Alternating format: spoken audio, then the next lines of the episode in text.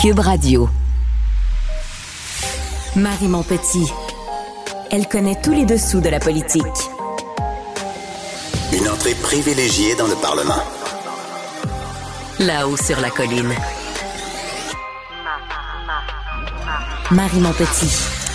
Très heureuse de vous retrouver sur les ondes de Cube Radio. C'est déjà la fin de la session parlementaire à l'Assemblée nationale. Session qui va avoir duré euh, seulement euh, huit jours. Hein. François Legault va avoir ouvert le Parlement pour le refermer aussitôt. Pour en parler avec nous, Rémi Nadeau, chef du bureau parlementaire à Québec pour le Journal de Québec et le Journal de Montréal. Allô, Rémi? Allô, Marie?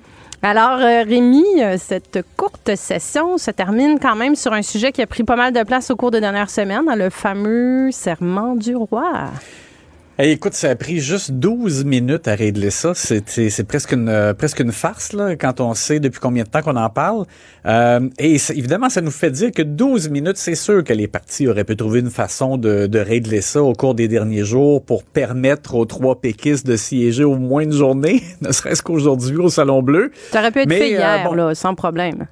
Ah, écoute, ben, je dis aussi court que ça, ça aurait pu se faire, c'est clair, là. Mais bon, écoute, je pense que je pense qu'ils avaient pas euh, envie de voir euh, la face triomphante de Paul Saint-Pierre Plamondon euh, aujourd'hui, là, juste avant l'ajournement des travaux.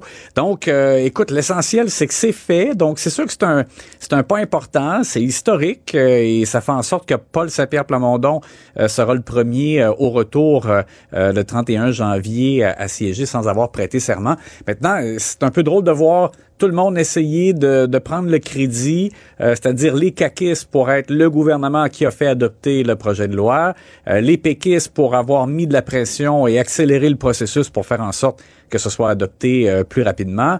Euh, les solidaires, je les entendais eux cette semaine dire euh, ben oui, mais nous, hein, une chance qu'on était là pour jouer notre rôle puis questionner François Legault, là, une chance que nous on a prêté serment en cachette pour pouvoir faire le job au Salon Bleu. Et ils avaient quand même déposé aussi un projet de loi la session dernière, dans la dernière législature et la semaine passée aussi. Là, ils ont ils ont fait un petit bout. Bon, oui, exactement. Mais tu sais, donc alors c'est juste un peu drôle de voir que tout le monde essaie de tirer Tout le monde tire la, couverte, là, c'est ça. ça. Puis les libéraux là-dedans? les libéraux, ils ont, disons qu'ils ont un peu moins de mérite dans l'ensemble du processus, si ce n'est que, euh, bon, d'avoir euh, accepté de pas faire de chichi, hein, c'est-à-dire de pas demander de consultation, puis euh, la pression aurait revenu, serait revenu sur eux, en fait, s'ils avaient demandé quelque chose de plus lourd. Alors, bref, c'est fait, et je pense que médiatiquement, les péquistes euh, en ont tiré profit parce que de toute façon, s'ils étaient entrés au Salon Bleu, ils auraient posé peut-être une question ou peut-être deux au maximum sur les, euh, les six euh, journées où il y a eu vraiment des travaux parlementaires. mais je pense que Paul Saint-Pierre Plamondon tenait à faire ses vœux de Noël. Ça avait l'air d'être ça le, le, gros enjeu de, de, sa semaine en termes de priorité, de dire ben là, je pourrais pas faire mes vœux dans le Salon Bleu. Ouais, c'est ça. Et puis, et ça a fait en sorte aussi que les autres ont pu tirer la pipe des péquistes parce que les vœux ont été quand même très drôles. Euh, aujourd'hui, François Legault euh, avait des messages pour chacun des autres chefs. Puis là, quand c'était rendu euh, au chef péquiste, il a dit, je sais pas s'il est capable de m'entendre au travers de la porte, en, en sous-entendant qu'évidemment, il était pas dans le salon bleu. GND a fait un peu de même en disant, les péquistes nous écoutent de la maison. bon, alors, ça a été un peu la blague. Et mais au moins, comme je l'ai dit, c'est péquistes, ils ont fait parler d'eux davantage que s'ils avaient été à l'intérieur. Absolument. Puis, euh, ce qu'on retient aussi, euh, ce qu'on retient de cette session-ci, c'est que pour François Legault, il y a eu un petit avant-goût aussi de ce qu'il attend pour la suite, parce que ça a été, euh, bon, il n'y a pas eu, il y a eu six périodes de questions. On s'entend que ça a commencé quand même assez euh, mollo pour lui, mais ça tire de façon assez, assez forte du côté des oppositions. Oui, ben, ce qu'on voit, c'est la différence aussi avec un deuxième mandat. Euh, là, tu sais, il, ne suffit plus de dire euh, euh, c'est la faute de l'ancien gouvernement, l'ancien gouvernement n'a rien fait. là, dans le cas de, par exemple, Monsieur Dubé, moi j'ai trouvé que Christian Dubé avait l'air déjà écœuré, fatigué. il a eu André Fortin et Vincent Marissal dans la face là, les, les six jours de période de questions. Et visiblement, il n'a pas tellement apprécié de se faire raconter les histoires d'horreur à chaque jour de gens qui ont pas de médecin, qui sont pas capables d'avoir de médecin, qui revirent de bord à l'urgence parce que c'est trop long, euh, des, des listes de, de chirurgie qu'on n'arrive pas à rattraper, mais pas du tout. Euh, alors, il, avait vraiment l'air affecté. Euh, il avait l'air à bout. Aujourd'hui, il avait l'air à bout. Moi, je, je, je, regardais la période de questions, puis j'ai pas trop compris sa réponse. En tout cas, je trouvais que c'était pas super approprié quand il s'est fait questionner euh, par André Fortin, justement, le porte-parole en santé du Parti libéral du Québec, qui lui soulignait le fait que des patients qui ont le cancer, qui attendent depuis deux mois, il y a une hausse sur la liste d'attente, alors qu'il s'était engagé à régler ça. Puis Christian Dubé, qui s'est levé, je pense que c'était sur la deuxième complémentaire, en disant Moi, je vais prendre un petit caramel. En tout cas, il avait l'air d'être sur le bout de. Qui, qui avait besoin de respirer. Là. Comme tu dis, ben, je pense qu'il n'y avait pas de fun. Non, on l'a entendu dire on se calme, on se calme, comme s'il se parlait à lui-même là, pour. Euh, Mais je pense que c'est à lui, c'est ça qu'il se disait qu'il fallait qu'il se prenne un petit caramel puis qu'il se calme. C'est bien bizarre. oui, Puis euh, hier, quand il répondait à Vincent Marissal, il avait l'air vraiment, là, comme je disais, affecté. On, sent le poids sur ses épaules. Bref, euh, pour lui, pour Simon Jeanin Barrette, parce que on voit des causes reportées aussi, des procès importants, parce qu'il n'y a pas de greffière, il n'y a pas de constables spéciaux euh, dans les palais de justice.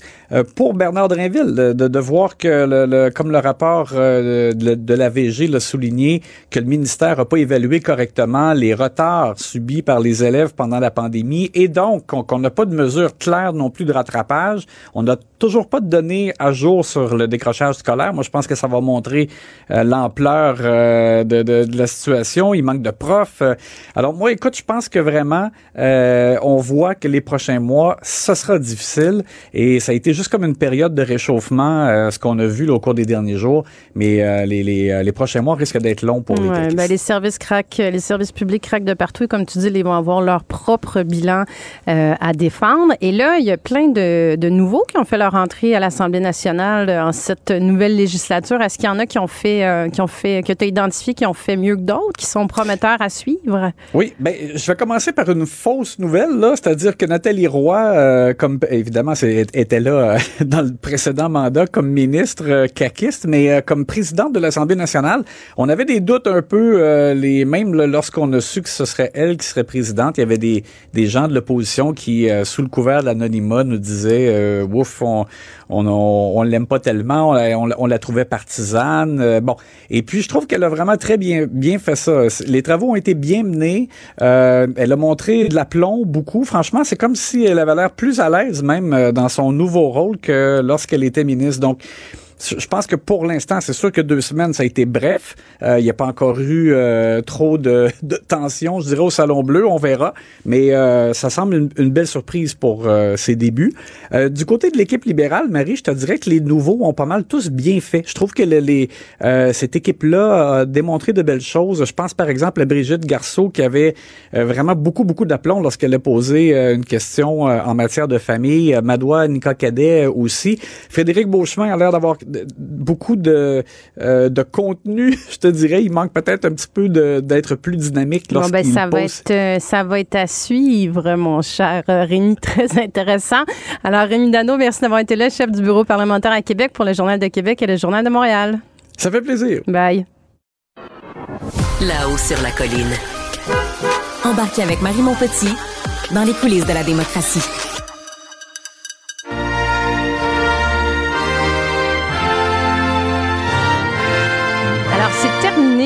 Où les députés doivent obligatoirement prêter serment au roi pour pouvoir siéger à l'Assemblée nationale. Et oui, c'est fait. Le projet de loi numéro 4 a été adopté à l'Assemblée, une loi qui va permettre de rendre facultatif ce serment.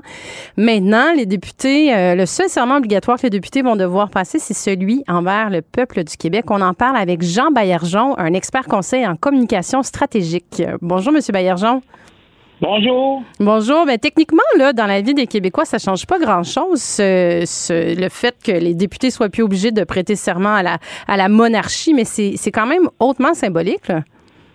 Tout à fait. Ben, je dirais même plus, c'est historique. Comme vous le savez, il y a des moments euh, dans la vie euh, d'un peuple ou d'une nation qui changent le cours euh, des choses. Pour ces, des gestes symboliques comme ça, pensons par exemple à l'adoption euh, du drapeau du Québec, euh, le, fleur de lys, qui a été euh, amené par Maurice Duplessis. Alors, là, c'est euh, de même niveau, à mon avis, en termes identitaires, c'est-à-dire que le fait qu'on prête plus obligatoirement serment à la couronne britannique, c'est un moment historique. C'est un moment historique. C'est, ce que ce que vous nous dites dans le fond, c'est que c'est un geste d'affirmation nationale dans l'histoire du Québec. Tout à fait. Donc, à partir, puis même j'ai, su que euh, le lieutenant-gouverneur qui représente la, euh, le, roi euh, l'a déjà approuvé, ok, l'a déjà sanctionné. Donc, à partir de ce moment-là, vous allez me dire peut-être que rien ne change, mais avant, il y avait un geste, un geste d'hypocrisie un peu, c'est-à-dire que les gens se cachaient, même dans les dernières années, vous le savez, les gens se cachaient, euh, prêtaient serment. Avant, c'était toujours devant les caméras, mais là, on prêtait serment derrière, euh, derrière les, portes closes parce qu'on avait honte. Donc, il fallait revenir quelque chose de plus authentique. Le problème va venir du fait est-ce que est-ce que le gouvernement fédéral va contester ce, projet de loi-là euh, devant les tribunaux, devant la Cour suprême, comme étant inconstitutionnel? C'est là qu'on va voir si le gouvernement fédéral va aller de l'avant. Ben ça, ça va être à suivre. Mais comme vous dites, c'est vrai que dans les dernières années, euh, ça devenait presque un petit peu ridicule de voir les députés qui soit euh, chuchotaient euh, le serment, soit se cachaient dans une autre pièce pour le faire à porte close. moi, je peux vous dire que comme député, j'ai eu à, faire ce serment-là deux fois et je m'en serais bien passé parce que c'est vrai que c'est une espèce de forme de, de, de parjure là, quand on n'y croit pas du tout. Mais tout ça pour dire que dans le fond, c'est une, une grande victoire aussi pour le Parti québécois parce que plusieurs ont dit au cours des dernières semaines quand Paul Saint-Pierre Plamondon euh, allait de l'avant avec ça, plusieurs disaient ben c'est impossible, c'est ridicule, c'est bien de l'énergie dépassée pour rien. Euh, euh, ils ont juste à prêter serment puis à entrer au salon bleu, puis à, dans le fond, après ça à faire une motion ou un projet de loi, mais c'est une grande victoire pour le Parti québécois puis pour Paul Saint-Pierre Plamondon. Bien, particulièrement pour quand je parlais de gestes historiques, Paul Saint-Pierre Plamondon va être le premier député à siéger sans avoir jamais prêté serment à la monarchie.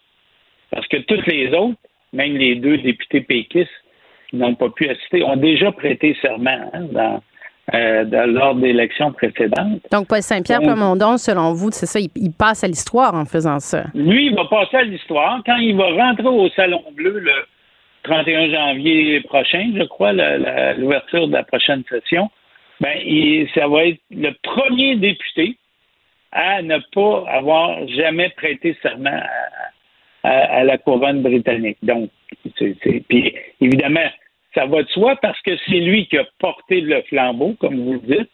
Et il faut voir aussi que si le Parti québécois n'avait pas résisté à la tentation de prêter serment derrière les portes closes pour pouvoir siéger dans les deux dernières semaines.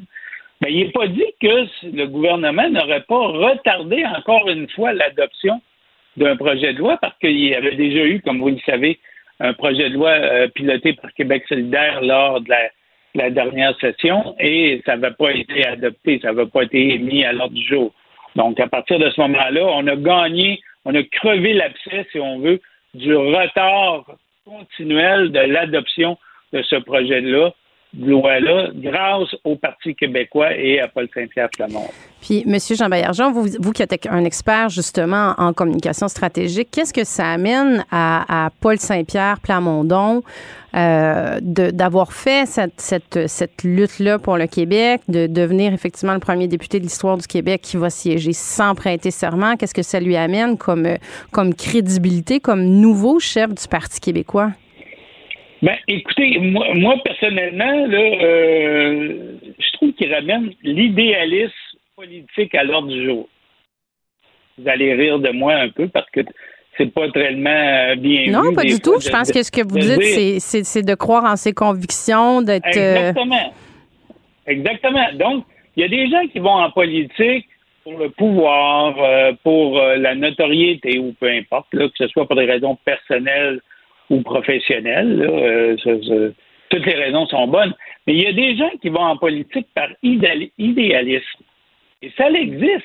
C'est-à-dire qu'il y a des gens qui y vont parce qu'ils ont des convictions, ils ont des valeurs. Et évidemment, le Parti québécois s'est jamais caché et Paul Saint-Pierre Plamondon de, de vouloir l'indépendance euh, du Québec ou l'indépendance de la nation québécoise, créer un pays. Donc, fondamentalement, ça a toujours été un parti idéaliste, les valeurs de base du Parti québécois, qu'on soit pour ou contre. Là n'est pas la question. La question, c'est de savoir est-ce qu'on peut, est-ce que c'est, euh, est-ce qu'on peut avoir des résultats par idéalisme? Et moi, je, je le vois, ce, ce résultat-là. Et ça, je crois, cette authenticité-là, en politique, va lui apporter beaucoup d'admiration. Est-ce que ça va ramener, est-ce que ça va ramener justement des militants qui avaient peut-être, euh, ben qui avaient quitté le bercail au cours des dernières années? Est-ce que ça va Ben, raviver une flamme? Les, les gens qui, qui, qui croyaient au Parti québécois par idéalisme, là, évidemment, euh, peut-être qu'ils vont dire, ben, ça vaut peut-être la peine. Je donne un exemple. Si, par exemple, toujours dans la même euh, ligne identitaire, mais c'est sûr que le Parti québécois peut, peut faire des- d'autres enjeux sur le plan économique et social, mais au niveau identitaire, pensez-y. Est-ce que, par exemple, il ne pourrait pas amener l'idée d'une d'une hymne nationale au Québec? Hein, vous le savez, on n'a pas d'hymne national. On a Jean du pays, mais il n'est pas bien ben officiel. Non, là. mais moi, j'ai une suggestion à faire. Je ne sais pas si vous avez déjà écouté euh, le refrain de l'Ordre national du Québec, OK? Je trouve que c'est comme trame de fond, c'est très bien, OK? Tout ce qui manque, c'est des paroles. Je dis ça comme ça, c'est une suggestion, bien sûr. Mais vous savez, euh, on avait euh, ceux qui n'étaient pas, euh, durant les, les fameux débats dans référendaire, ceux qui n'étaient pas d'accord à l'époque, ben, quand, quand ils assistaient à des parties de hockey, ils devaient rester assis lors de l'hymne national du Canada. C'est un peu gênant, OK? Donc, à partir de ce moment-là, si on a une- un hymne national du Québec, ben, à partir, euh, je trouve que c'est une belle cause. L'au- L'autre cause, évidemment, tout ça, là, tout, cette approche-là, le serment, l'hymne national, euh, peu importe les lois 96 ou 21 là, qui sont qui sont en- à l'ordre du jour, vous savez, sur la laïcité ou sur la Mhm. langue française, tout ça devrait faire partie d'une constitution québécoise. Bon, ben ça, dit, ça va être. Il Ça n'y en, être- il y a- il y en a pas actuellement. Il y en a une. Vous savez que c'est possible. En Colombie-Britannique, il y a déjà une constitution provinciale. Absolument. Donc, Ben, ça va être euh, à suivre. Fort intéressant. Merci beaucoup, M. Jean Baillargeon, expert conseil en communication stratégique. Merci d'être venu nous euh, parler. Ça m'a fait plaisir. Au revoir. Là-haut sur la colline. Ce que les ministres n'ont pas voulu dire, Marie Montpetit va vous le dire. Avec la pénurie de main-d'œuvre, on compte de, de plus en plus sur les travailleurs euh, étrangers temporaires pour travailler dans nos fermes et dans nos champs. Pour plusieurs agriculteurs, ben, c'est des, des travailleurs essentiels, mais certains de ces travailleurs étrangers disparaissent dans la brume au bout de quelques jours pour aller travailler ailleurs. On ne sait pas où. En 2022, on, on a recensé jusqu'à maintenant là, 450, euh, plus de 450 travailleurs étrangers qui ont abandonné leur travail dans les fermes là, du jour au lendemain. C'est un phénomène qui prend, euh, qui prend de l'ampleur avec tous les problèmes que ça peut amener aux producteurs agricoles. Pour en parler avec nous, Martin Caron, président général de l'Union des producteurs agricoles. Bonjour, Monsieur Caron. Oui, bonjour. Bonjour, merci d'être avec nous. Ben, ça fait plaisir. Alors, Monsieur Caron, je vous donne deux exemples euh, concrets là, euh, pour qu'on pour qu'on se place un peu sur le sujet. Cet été, il y a, eu euh, producteur laitier de Saint-Isidore, Monsieur Yvan Bastien, qui lui a eu la très mauvaise surprise un matin de constater que son seul employé temporaire s'était enfui aux États-Unis, ce qui l'a amené à prendre la décision dès le lendemain, dans le fond, de, vendre son troupeau parce qu'il était incapable de faire le travail seul. donc, ça a des grosses conséquences. Un autre cas à Saint-Eustache, cette fois Louis Bellil, producteur maraîcher, qui lui a commencé une journée de récolte avec aussi une très mauvaise surprise qu'un de ses employés euh, temporaires avait plié bagage vers les États-Unis. Puis lui, ça y a pris huit mois pour remplacer ce travailleur-là qui s'était enfui avec toutes les conséquences que ça peut avoir. Mais comment ça se fait, M. Caron, que c'est aussi long remplacer un travailleur euh, autonome? Bon, et, d'ailleurs, ben, merci d'a- d'avoir souligné ces cas-là. Et d'ailleurs, j'ai eu beaucoup, beaucoup d'appels euh, par rapport à ça. Il faut peut-être expliquer, euh, mettre en perspective en- d'entrée de jeu qu'il y a deux programmes ici au Québec. Il y a un programme de travailleurs euh, agricoles saisonniers qui est une entente avec le Québec et le Mexique, entre autres. Et cette entente-là, naturellement, c'est des ententes de huit mois. Les producteurs payent les loyers de ces travailleurs-là. Et, et ça, on n'a pas de problème avec, avec ce programme-là. L'autre programme qui est plus problématique, puis dont vous avez amené deux cas précis, c'est des travailleurs étrangers temporaires ou est-ce que c'est des contrats qui peuvent être pris euh, sur, deux ans, entre autres?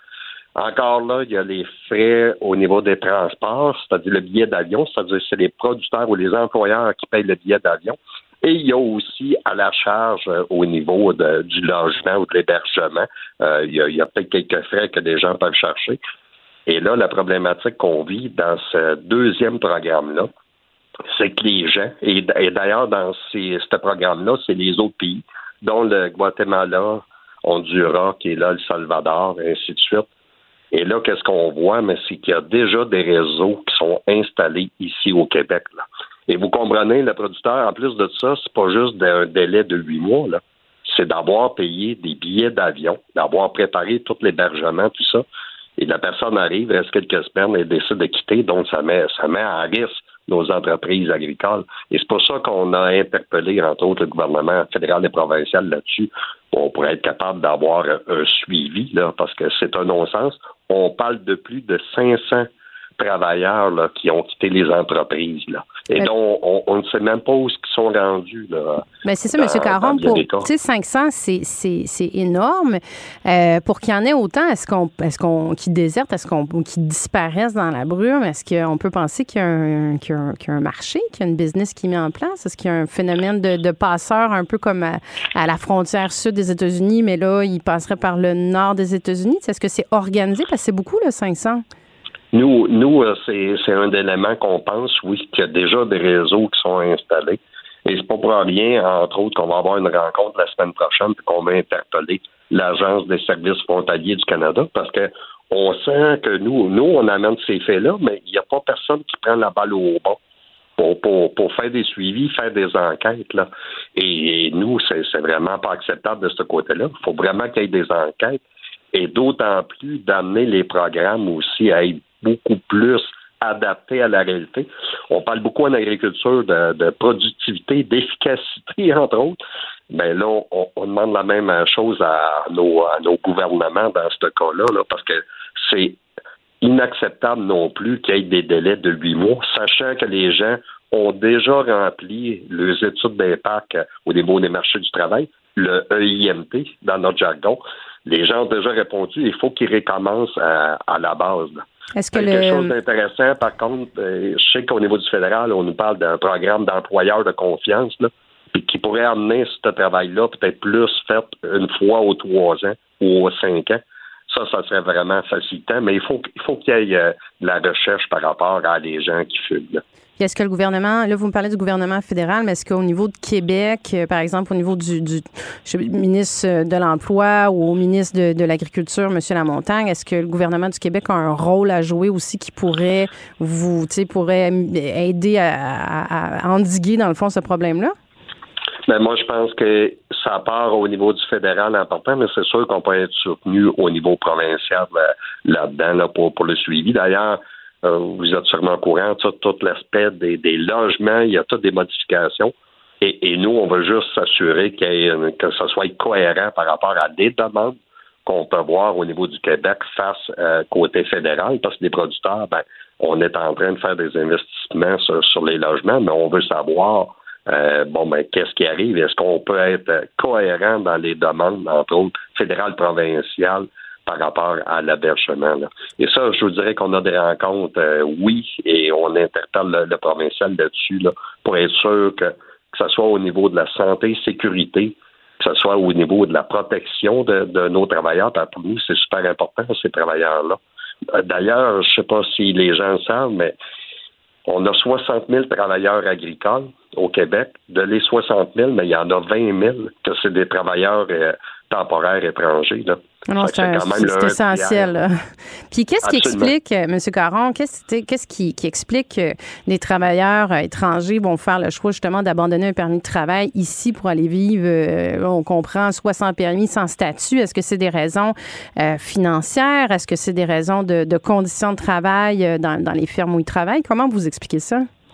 Non, c'est plus qu'on le fait miroiter une certaine liberté d'aller à l'extérieur puis c'est pour ça qu'on dit qu'il y a sûrement des réseaux déjà inclus là-dessus. Parce que c'est pour ça que je parlais de l'autre programme qui est là, puis de l'entente qu'on a avec le Mexique. les gens reviennent année après année, puis sont bien contents de revenir ici. Puis les conditions sont là, puis sont super bien adaptées. Mais les gens rêvent d'aller dans un autre pays, que ce soit au côté États-Unis, tout ça. Et puis là, faut le dire, les gens, des fois, ils se font prendre là-dedans, parce qu'ils sont euh, au travail par rapport à des agences clandestines qui sont là. Et, c'est ça, et c'est ça qu'on entend parler un peu, là. Mais tant aussi longtemps qu'au niveau du ministère de l'Immigration fédéral, qu'il n'y aura pas des, des, suivis, des enquêtes pour approfondir ça. Et d'autant plus important aussi parce que les producteurs productrices investissent de l'argent pour, pour ces travailleurs-là. C'est que faut, faut, avoir quelque chose euh, de vraiment de, de principe et de reconnaissance. Là. Bon, ben souhaitons que le gouvernement du Canada, le ministre de l'Agriculture fédéral et euh, les ministres euh, du, de l'Emploi et de l'Agriculture au Québec vous entendent parce que, effectivement, comme vous le dites, ce sont des travailleurs. Euh, moi, j'étais à même de le constater. Là, vous vous rappelez, j'étais, j'ai eu le bonheur d'être porte-parole en agriculture à une certaine époque. Puis on voyait dans les différents champs du Québec à quel point c'est une main-d'œuvre qui est mm. essentielle et nécessaire pour nos producteurs agricoles. Martin Caron, président mm. général de l'UPA, l'Union des producteurs agricoles. Je vous remercie d'être venu nous parler de, ce, de cet enjeu, de ce phénomène qui prend l'ampleur. Merci. Ben, merci à vous. Puis je pense qu'on peut conjointement inviter les jeunes de la population dans le temps des fêtes d'apprécier les saveurs de nos des producteurs, tous les produits qu'on fait, puis du, la connaissance et du savoir-faire de nos producteurs. Excellente proposition. Mangeons local et encourageons nos agriculteurs et nos producteurs agricoles. Merci beaucoup, M. Caron. Au revoir. Et c'est ce qui complète cette édition de La hausse sur la colline. Merci d'avoir choisi Cube Radio. Cube Radio.